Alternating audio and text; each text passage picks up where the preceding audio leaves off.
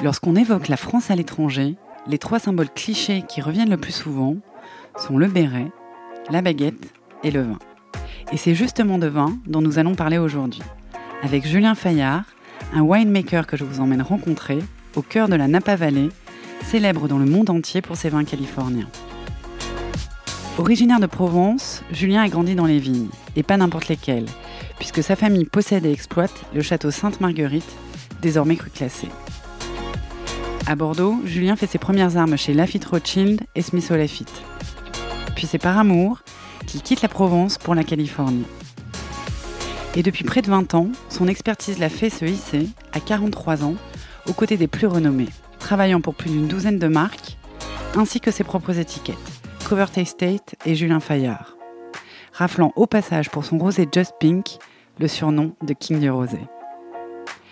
Il y a chez Julien quelque chose de l'enfance qui reste, un mélange du petit Marcel de la gloire de mon père, fou d'admiration pour son père instituteur qui deviendra à son tour écrivain, et de Jack London parti s'enfiler en Alaska pour chercher de l'or.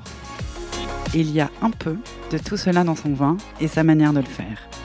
Venez avec moi, je vous emmène découvrir son histoire.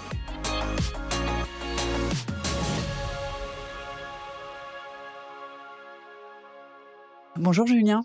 Bonjour. Merci d'accueillir Jean Bombeur. Avec plaisir. Julien, est-ce que tu peux nous raconter pour quelles raisons, en 2006, tu as quitté la France pour venir t'installer dans la Napa Valley en Californie? Alors, est-ce que j'ai quitté la France ou est-ce que je suis parti m'installer en Californie? Euh, Je pense que c'était une envie de, une envie de voyager, de découvrir. J'ai grandi en Provence, j'ai travaillé avec ma famille dans le vin, mais j'avais voyagé auparavant aux États-Unis et j'ai trouvé qu'il y avait plus d'opportunités, que le monde du vin était assez jeune, assez dynamique et qui suivait une expansion euh, relativement similaire euh, à la structure française du vin, donc euh, en termes de production, de consommation. Et la France est un peu en constriction, sur les gens boivent moins le marché devient un peu plus euh, difficile, euh, alors qu'aux États-Unis, c'est en plein développement. Et donc j'ai trouvé qu'en tant que jeune euh, bachelier diplômé, avec toute la vie devant soi, professionnellement, il y avait un intérêt à aller voir là-bas, qui avait sûrement un potentiel de développement qui était au moins peut-être plus facile parce que quand on est jeune on, on cherche le on se dit toujours qu'il y a quelque chose on essaie de trouver la solution la plus pas simple, mais là, qui va nous faire arriver quelque part, ou efficace. En anglais, on dit la silver bullet. on s'aperçoit que ça n'existe pas. Mais donc, il y avait cette, euh, cette envie de, cette, ou cette, ce sentiment qu'il y avait quelque chose là-bas, un, bon potentiel à développer. L'autre facette de ça, il y, avait, il y avait une attraction quand même, qui me fait que j'ai, ça m'a fait aller dans cette direction-là. Mais euh, il y avait aussi l'envie de s'éloigner un peu de la famille et de l'environnement dans lequel j'avais grandi, euh, pour avoir moins de filets, euh, pour être un peu plus, euh, on dit, quand on, a, quand on a faim, on court un peu plus vite. Je pense pas que j'étais bridé, hein, j'aurais pu travailler avec la famille et depuis que je suis parti, ils ont eu une, une croissance phénoménale et c'est une très belle entreprise et j'avais ma place là. C'était pas un problème, c'était pas c'était pas quitter, mais c'était sentir que par moi-même, je pouvais faire peut-être plus euh, qu'au sein de la famille. Et en donc, étant tout seul. Mm. En étant tout seul, et j'avais envie un peu de cette aventure indépendance. Euh, puis c'est pas un sentiment de peur, mais il y a, une certaine euh, adrénaline. Mm. exactement. Se mettre un peu à l'épreuve. Mm. Voilà. Ça, ça, remonte un peu, mais est-ce que tu te souviens des, des premières sensations que tu as eues en arrivant ici? Justement, toi, tu y allais avec euh, une certaine idée, et est-ce que finalement, tu as été confronté à une réalité clairement différente? Alors, euh, oui. Je me suis, quand je suis arrivé ici, j'étais donc, j'avais un diplôme d'ingénieur, un diplôme d'onologue, j'avais fait un BTS avant, donc j'étais, j'étais quand même euh, pas mal euh, équipé pour le, pour le business du vin et je me suis retrouvé avec des petits boulots, pas mal. Personne ne m'attendait ici, hein, donc je connaissais un peu de monde, mais je venais pas avec un travail. Je suis débarqué, j'ai commencé à chercher du travail. je me disais quand même qu'est-ce que j'ai fait quoi Merde. Et alors tu, as, commencé d'abord en travaillant avec un consultant Philippe Melquin, qui est une référence dans le domaine et qui est devenu l'un de tes mentors. Est-ce que tu peux nous expliquer ton parcours à partir de cette étape-là? Voilà, donc ça, ça a été une des, grosses chances. Je suis arrivé en fait, euh, tout l'hiver et le printemps, j'ai fait des petits boulots à gauche, à droite. Euh, et l'assistante de Philippe est tombée enceinte avec un bébé euh, qui arrivait en septembre, en plein milieu des vendanges. Donc il m'a embauché pour l'aider pendant l'été, puis faire les vendanges. Et donc je me suis, euh, ça a été une chance parce que c'est quand même vu le nom de Philippe euh, et, sa, carrière, il y a beaucoup de monde qui veut bosser. Moi, mon, interview, grosso modo, c'était euh, bah, je peux te faire tourner la presse. Moi, techniquement, j'étais capable de faire tourner une cave. mais après, je pense qu'il y avait une certaine affinité. Mais donc, je suis arrivé avec lui en tant que stagiaire pour les vendanges. et à la fin des vendanges, je commençais à chercher du boulot. Euh, et il y avait un, interview euh, où le, gars, ça se passe très bien. Il me dit Ouais, mais Philippe m'a dit qu'il voulait te garder. Donc, euh, et, je pense que lui aussi était indécis. Il essayait de voir un peu. Donc, il n'y avait pas vraiment une place à plein temps pour moi. Donc on avait commencé avec un, mi-temps et en même temps moi j'ai commencé à faire du vin en tant que consultant et il m'a aidé un peu à mettre le pied à l'étrier en même temps, euh, parce que c'est le même métier, mais bon, un, je faisais pour lui et l'autre, je faisais pour moi. Et donc, en fait, très tôt, euh, il m'a il m'a aidé à développer ce que j'ai développé aujourd'hui. Et ça, développer ton propre vin, c'est quelque chose que tu avais en tête en venant aux États-Unis, où l'opportunité s'est présentée? Donc, je fais des vins pour, pour des gens qui m'embauchent en tant que nologue et winemaker. Euh, je faisais des vins pour Philippe aussi, mais la, développer ma marque de vin, pour moi, c'était deux choses. il y, a deux composants. Il y, a un composant euh, vin rouge Napa Valley, donc très haut de gamme. Euh, et ça, pour moi, je pense que si on fait du vin pour les autres, il faut aussi faire du vin pour soi. Et ça aide, ça aide à comprendre euh, la dynamique d'une entreprise. c'est-à-dire les coûts de production, toute la vente, toute la structure de la vente, tous les coûts appliqués à ça, toute la complexité, ce qui permet quand on fait des vins, ou quand je fais des vins pour euh, d'autres sociétés, de comprendre dans quel contexte ils sont, et aussi de ne pas faire juste des vins pour faire des vins, et après ils se débrouillent avec. Avec la société aujourd'hui, on amène un des services à ce niveau-là, qui permettent aux gens de, de voir qu'on s'inquiète de la qualité des vins, mais aussi on s'inquiète de la santé de leur, euh, entreprise. Après, j'avais fait aussi euh, pas mal de rosés, parce que venant de Provence, 2007, 2008, 2009, c'était l'expansion du rosé euh, aux États-Unis. Et donc, euh, je me suis dit qu'il y avait un marché, un marché qui allait rester. Les Américains pensaient que ça allait être un fade. C'est des choses qui sont passées. Hein. En Italie, ils avaient poussé le rosé, puis c'est un pays de vin rouge. Et donc, c'est mort aussi vite que dès, qu'ils ont arrêté de pousser. Alors que je pense qu'aux États-Unis, euh, ils buvaient du White Zinfandel avant, qui était un vin rosé sucré. Et si je me trompe pas, c'est un, ça n'avait pas très bonne euh, réputation le rosé aux États-Unis. Bah en fait, toutes les grand-mères avaient une bouteille dans leur frigo. Hmm. Mais c'est White Zinfandel, donc c'est euh, le blush, hmm. donc c'est sucré. Et il y a un changement des palais américains. Et donc, les vins sucrés tombent en désilitude. Le prix aussi est descendu et c'était vraiment une marque de masse, euh, fait en masse. Mais ce qui fait que les gens ont toujours grandi avec du rosé. Il n'y a pas une bonne image, mais en fait, c'est une catégorie qui s'est réinventée. Et la Provence est arrivée parce que besoin d'export. Ils ont commencé à attaquer euh, les États-Unis. Euh, ils ont pris tous les fonds euh, marketing qu'ils mettaient en Allemagne, en Suède, en, Angleterre, tout le nord de l'Europe.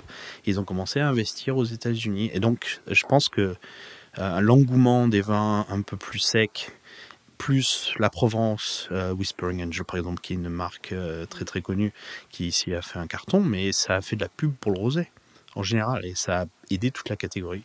En fait, c'est une catégorie, les gens pensaient que c'était nouveau, mais... En fait, ça avait toujours été là.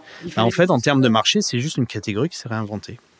Donc, en, 2018, euh, tu as dit au guide Michelin que tu voulais devenir la référence euh, rosée euh, aux États-Unis. On en est où?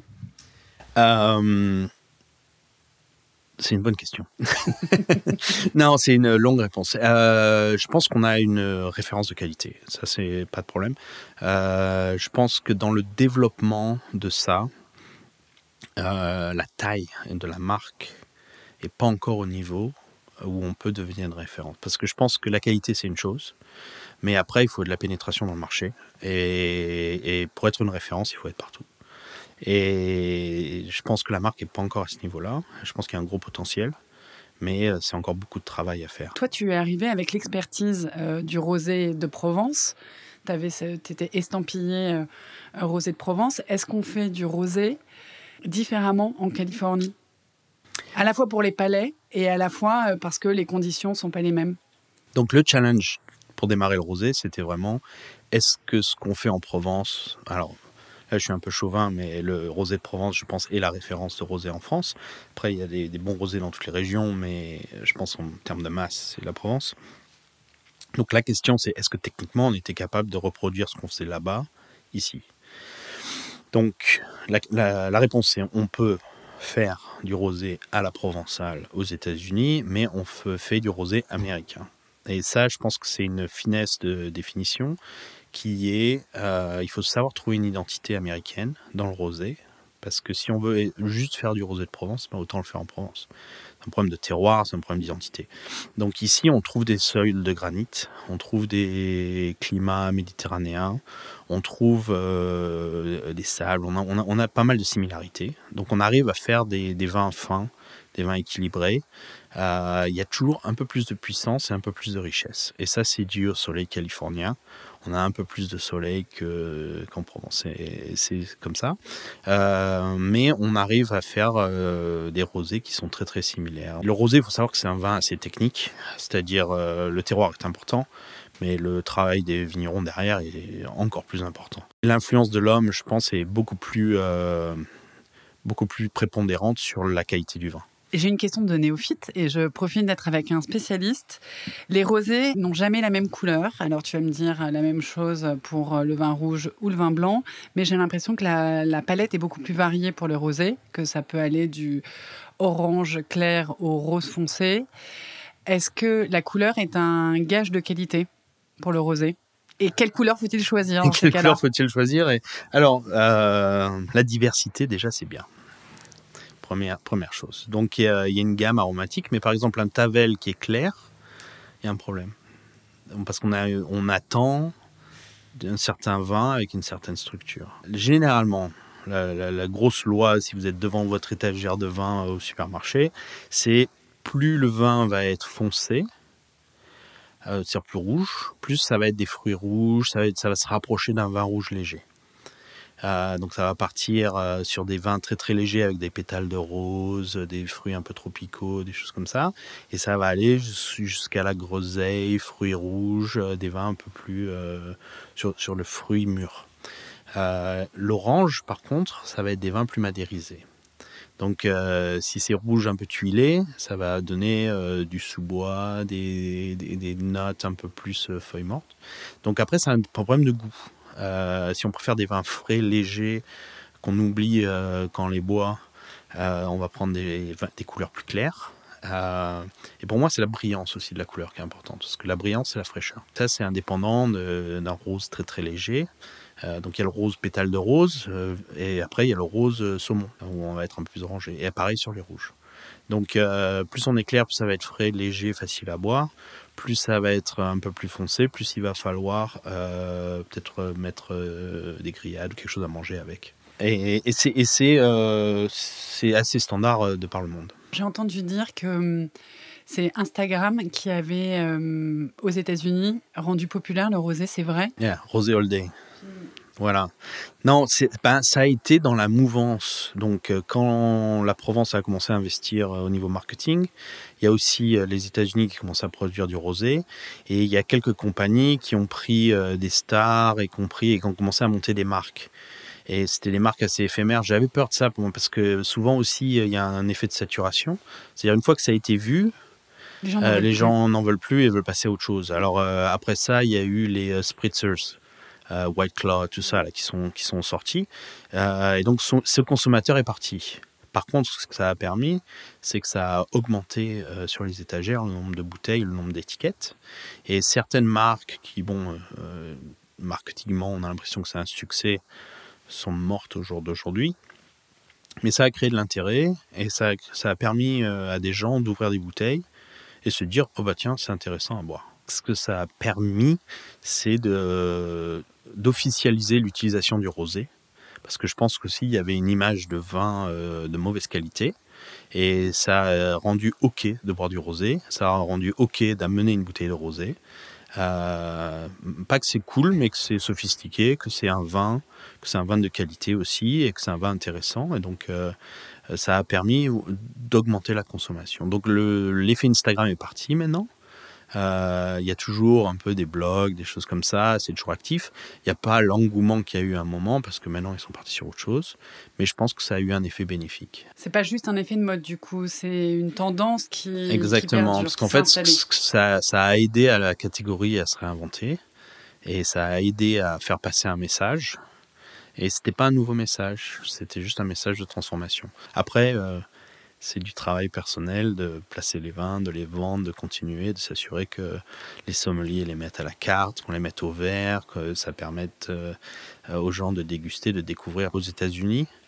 C'est une analogie, mais ils ont toujours mangé du pain. Avant, c'était du Wonder Bread. Maintenant, c'est de la baguette. Euh, ils ont toujours mangé du fromage. Avant, c'était fait en plastique euh, dans un tube. Maintenant, ils ont des fromages frais, ils ont des fromages non pasteurisés. et c'est pareil que le vin. Euh, et, en fait, les chefs, il y a tas de chefs qui ont voyagé dans les grandes villes, qui commencent à rentrer là où ils ont grandi, et qui sont pas forcément des endroits où, très culinaires, et qui commencent à avoir des tables euh, vraiment travaillées avec des produits euh, adaptés au coin et qui ramènent, qui ramènent toute la connaissance qu'ils ont. Et le vin, ça va avec ça. Je pense que les Américains ils sont en train d'apprendre à vivre un peu à l'européenne. La qualité au jour le jour des restaurants, même dans des restaurants pas très chers, hein, euh, est très très bonne. Et les produits sont locaux. Euh, l'identité, après, s'inspirer italien, s'inspirer français, euh, vietnamien, il y a toute la gamme. Mais c'est des choses nouvelles, c'est des choses excitantes à découvrir. Et ça, je pense que il reste plus que le le lunch à la française. Ça va encore prendre un peu de temps, mais il faut qu'ils apprennent un peu à, apprécier la compagnie et juste à, prendre le temps. Mais ils, sont ouverts à de nouvelles inspirations et ils, adaptent ces inspirations avec euh, euh, les matières premières qu'ils ont sur place parce qu'effectivement aux États-Unis ils ont la chance d'avoir beaucoup de place et notamment en Californie un temps qui permet d'avoir. Euh, On peut faire tout pousser ici. Exactement. Est-ce que le, le rosé made in américain intéresse le marché français? Alors, non. Par euh, snobisme?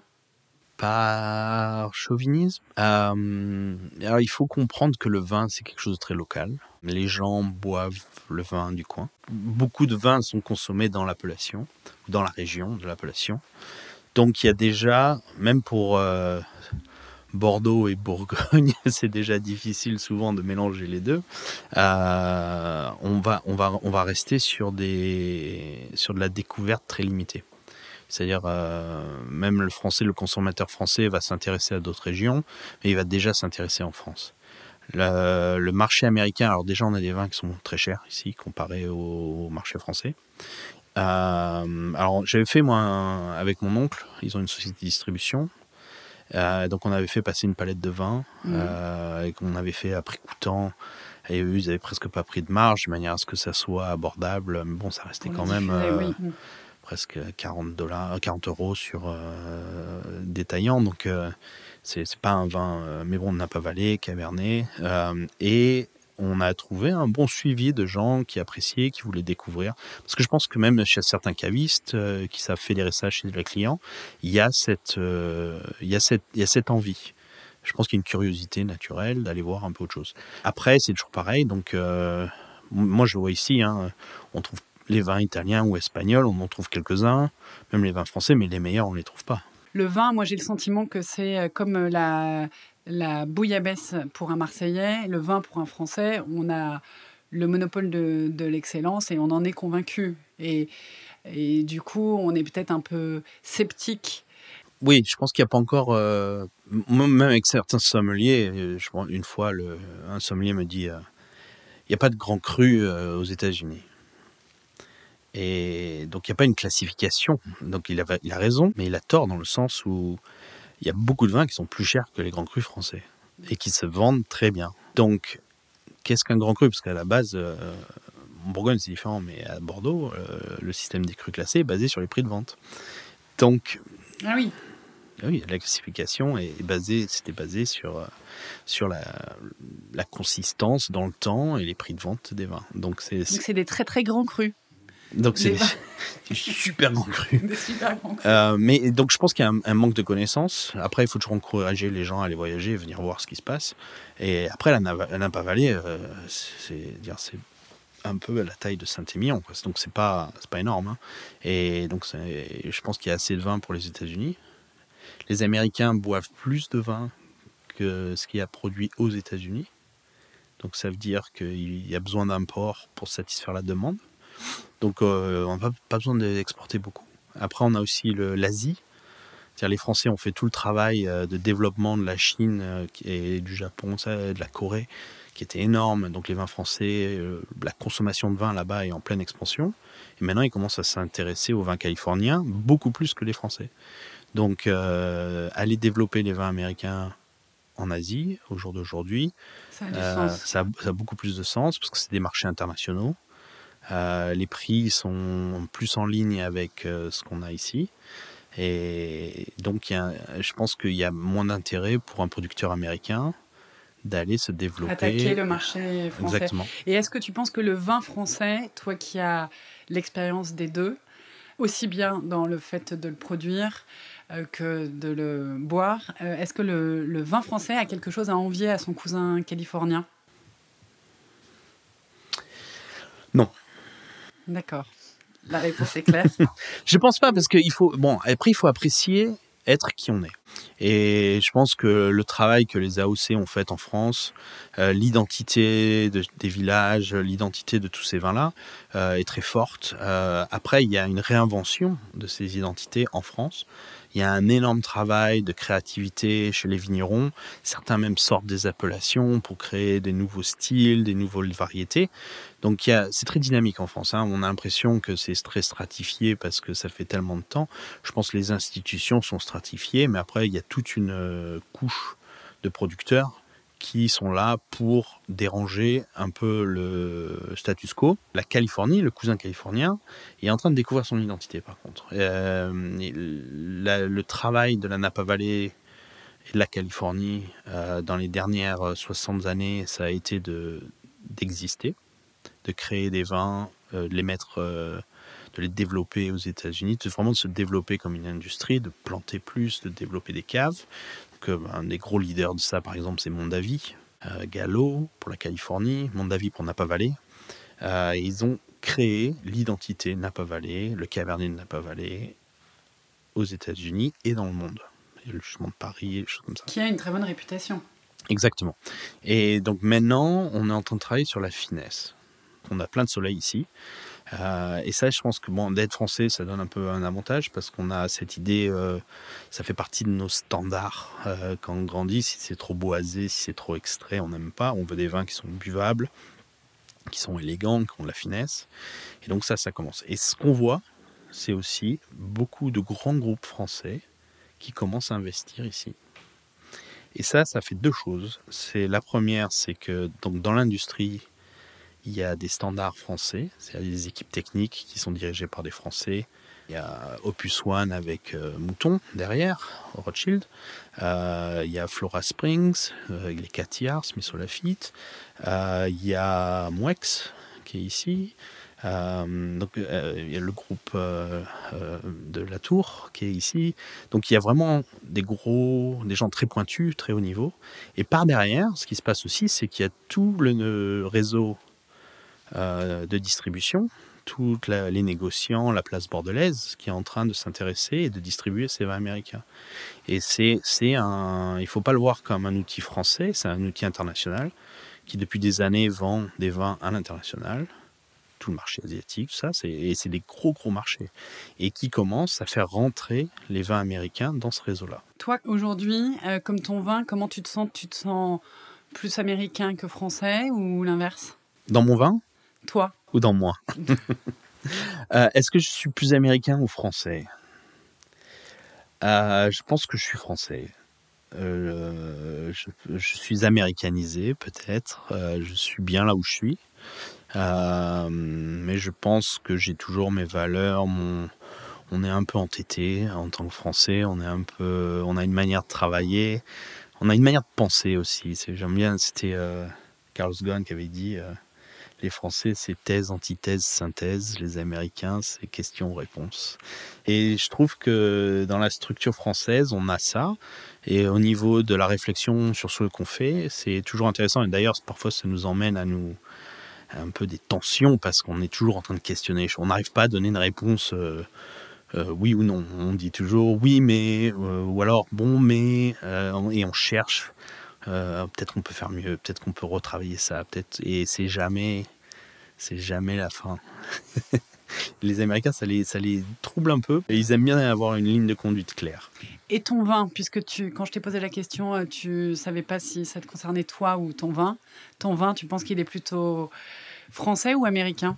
Je pense que mon vin est américain. Euh, et ça, je pense que j'ai toujours, même dans la description des vins, dans la manière dont je les explique, ils sont, euh, ils ont une identité de soit de Napa, soit de Sonoma, en fonction de là où ils viennent. Mais j'essaie d'être très très clair à ce niveau-là parce que je pense qu'on est encore dans l'explication de l'identité, on est encore dans la découverte de l'identité. Et si on commence à se comparer à des vins français ou espagnols ou italiens au jour le jour, ça veut dire qu'on fait des copies. Et donc, euh, l'inspiration, c'est une chose, mais à la fin, on essaie de créer des identités. Et donc, ces identités-là, elles sont américaines.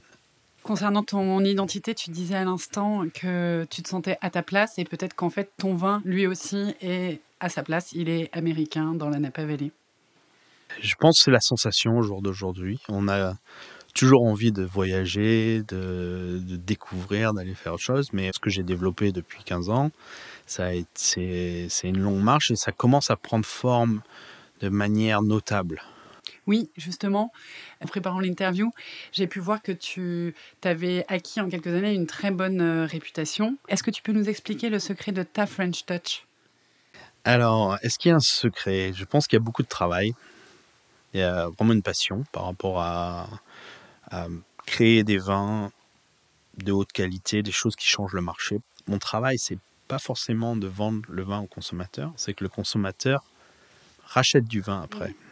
Parce que souvent on est dans le dans l'interaction, euh, donc les gens achètent du vin parce qu'ils sont contents d'être là. Mais quand ils rentrent chez eux, qu'ils ont une mauvaise journée au boulot, qu'il pleut, que c'est pas les gamins qui crient et tout, et qu'ils trouvent que le vin est bon, ou alors qu'ils le comparent avec d'autres vins, qu'ils emmènent leur vin américain et qu'ils le comparent à des vins français ou italiens avec leurs potes et compagnie, et qu'ils rachètent le vin parce qu'ils trouvent que c'était spécial Là, on a gagné quelque chose. Et là, on a créé. Donc, faire de la qualité à ce niveau-là, c'est vraiment important. Mais aussi créer des choses un peu différentes. Et je pense qu'il y a cette consistance de vouloir. Euh, et c'est pas être le meilleur, parce que ça, j'y crois pas. Il n'y a pas de numéro un dans le monde du vin. Euh, mais c'est d'être toujours un peu en avance sur son temps, courir un peu plus vite de manière consistante. Euh, mais je pense d'être juste un peu en avance sur. Je veux pas être radical. Parce qu'après, il y a aussi ce groupe-là, avec des gens qui prennent des positionnements euh, très très radicaux par rapport à l'industrie, et, ils font des choses très intéressantes. Mais ce que je regarde pour moi, c'est la masse euh, des gens, et je regarde comment le, groupe change. Et donc d'être juste un peu en avance, ça permet de, aux, gens de... J'ai pas inventé le rosé aux États-Unis. Et alors, euh, tu disais que ton vin était américain. Moi, je l'ai goûté euh, le ton rosé et euh, j'ai vraiment été transportée euh, en Provence, dans, dans, les collines. J'ai vraiment entendu les cigales. Donc c'est peut-être un, un, rosé californien, mais il a quand même des, des, vrais accents provençaux, en tout cas pour une Française en, en, mal, en mal du pays. Quel, Il y a des cigales à Santa Barbara aussi. Quel regard porte ta famille sur ton aventure américaine? Alors, c'est un très bon regard. Quand je suis parti, bon, il y avait un, il y avait une envie que je reste, mais il y avait aussi, ils savaient pourquoi je partais. Euh, je pense qu'ils sont assez fiers de ce que j'ai monté ici. Euh, ce qui est intéressant, c'est que le nom de Fayard dans le monde du vin, que ce soit en France ou aux États-Unis, c'est un synonyme de qualité, de consistance, de gens du vin. Et je pense que ce qu'ils m'ont donné dans cette formation, parce que c'est les bases, ça m'a servi à construire quelque chose avec beaucoup de consistance à ce niveau-là. Toute la famille est dans le vin, de côté de mon oncle, tous mes cousins, et tout le monde s'est un peu spécialisé. Et donc euh, moi, je suis le spécialiste américain du, vin. Et eux aussi ont eu une, euh, depuis 20 euh, ans, ont eu un, développement phénoménal en Provence, ce qui montre aussi que le marché français est dynamique. Et, quand je regarde ça, pour moi, je suis aussi fier parce que souvent avec mon cousin qui est donc euh, Enzo, on a six mois d'écart, qui est le l'œnologue ou le winemaker de Sainte-Marguerite et d'Hermitage. Euh, on échange beaucoup techniquement sur euh, qu'est-ce qu'on fait, comment on le fait, pourquoi on le fait, les techniques de fermentation. Par exemple, on a passé du temps sur les vins rouges. Je fais beaucoup de vins rouges ici. En Provence, c'est souvent anecdotique. Et au jour d'aujourd'hui, ils sortent euh, des Syrah et des Cabernets qui euh, ils ont gagné la, compétition de teint l'Ermitage en Syrah. Ils ont, donc ça commence à être du haut niveau en Provence pour les vins rouges parce qu'il y a vraiment un intérêt de qualitatif. Et donc il y a vraiment un échange entre vous, technique, pour euh, améliorer. C'est pas mal ça. On, a beaucoup d'incertitudes. Mais après, je me disais aussi, si je ne sais pas, ça, ça c'est quelque chose qui me...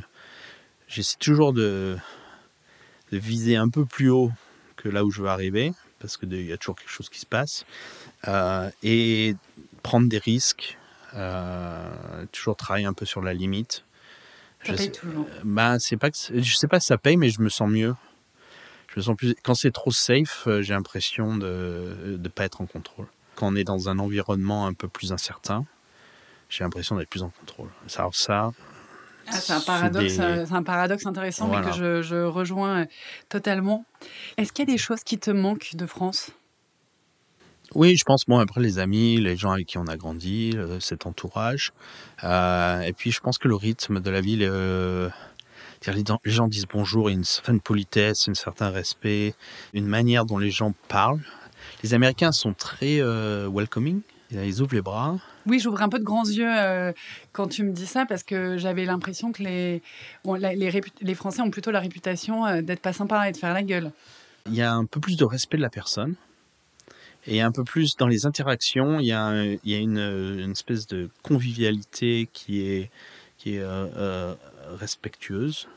Alors que les Américains, ils vont être très avenants, très chaleureux, mais en même temps, euh, c'est pas très sincère ou c'est pas.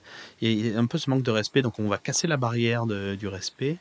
Euh, mais je pense qu'il y a une élégance par rapport à ça.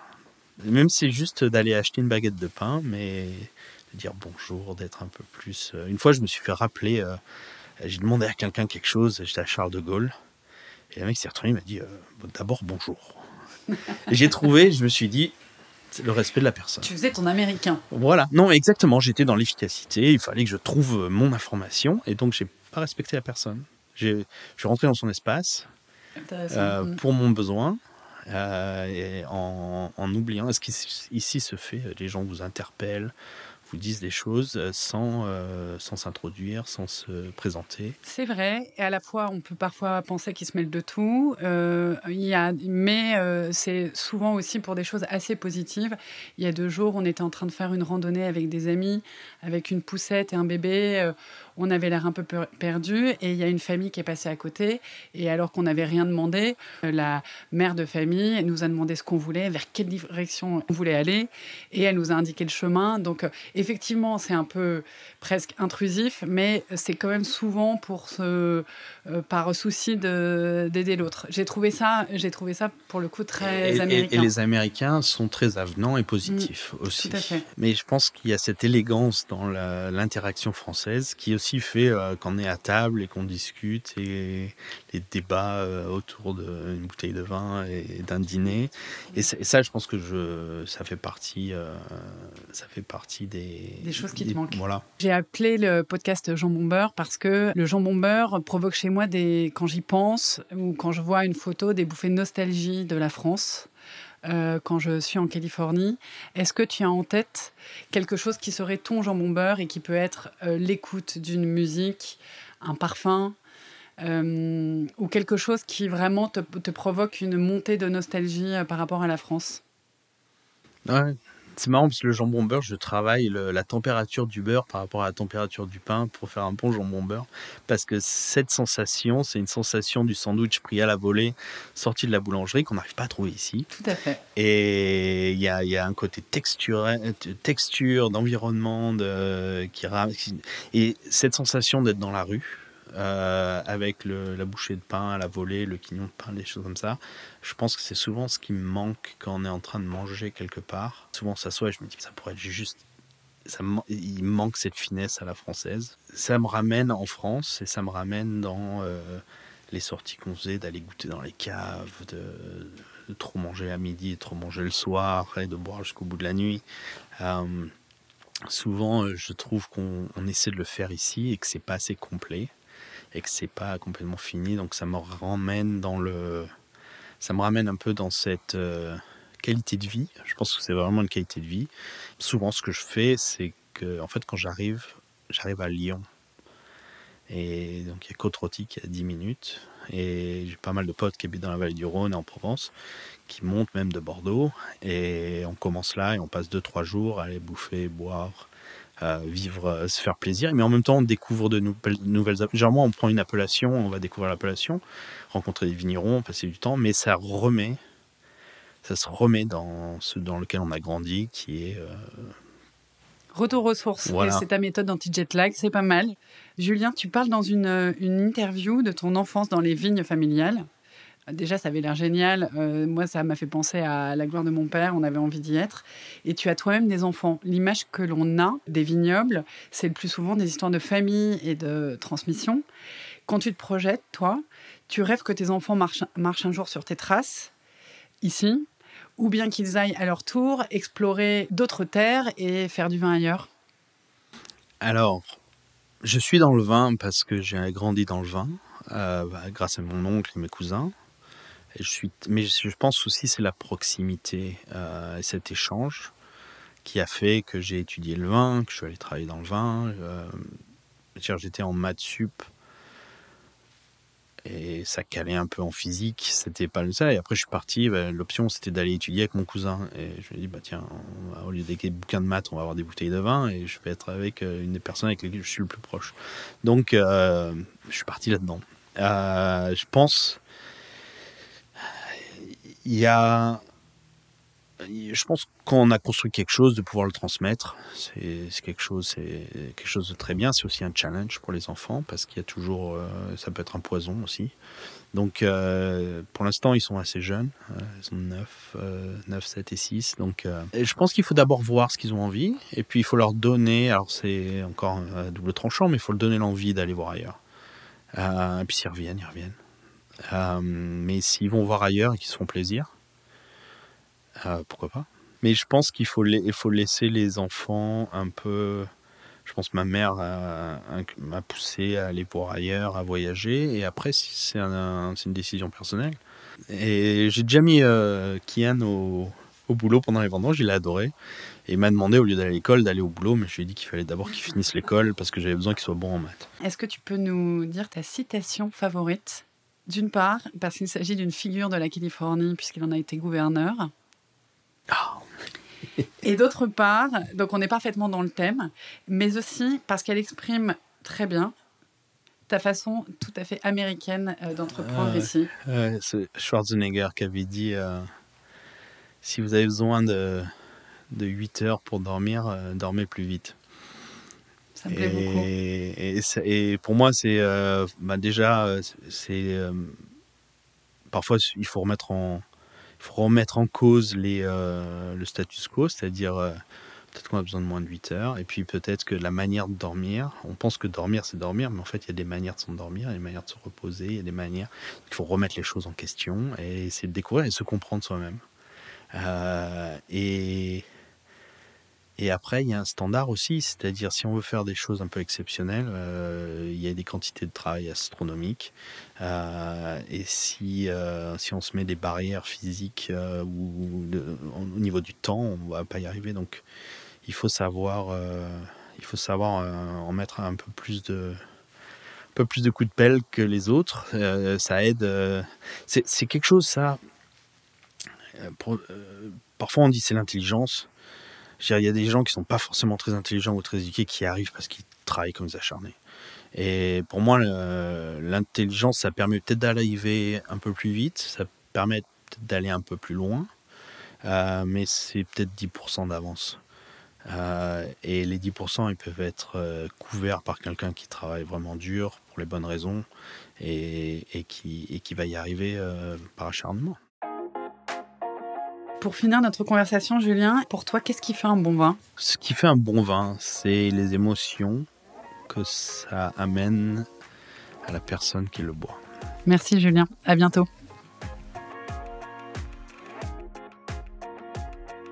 Je ne sais pas pour vous, mais cette conversation avec Julien Fayard m'a donné envie de déguster, de partager une bonne bouteille avec des gens que j'aime, ma famille par exemple. Ce qui me plaît dans l'aventure de Julien, c'est de réaliser de façon très palpable que rien ne nous éloigne jamais vraiment de notre famille, même pas la distance. Et que c'est parfois cette même distance qui, forte de ce qui nous a été transmis ou pas, nous permet de nous réaliser véritablement. Je vous souhaite de trinquer, à distance, en pensée ou en vrai pour les plus chanceux, avec ceux que vous aimez. Merci d'avoir écouté Jean Beurre et à très vite pour un nouvel épisode.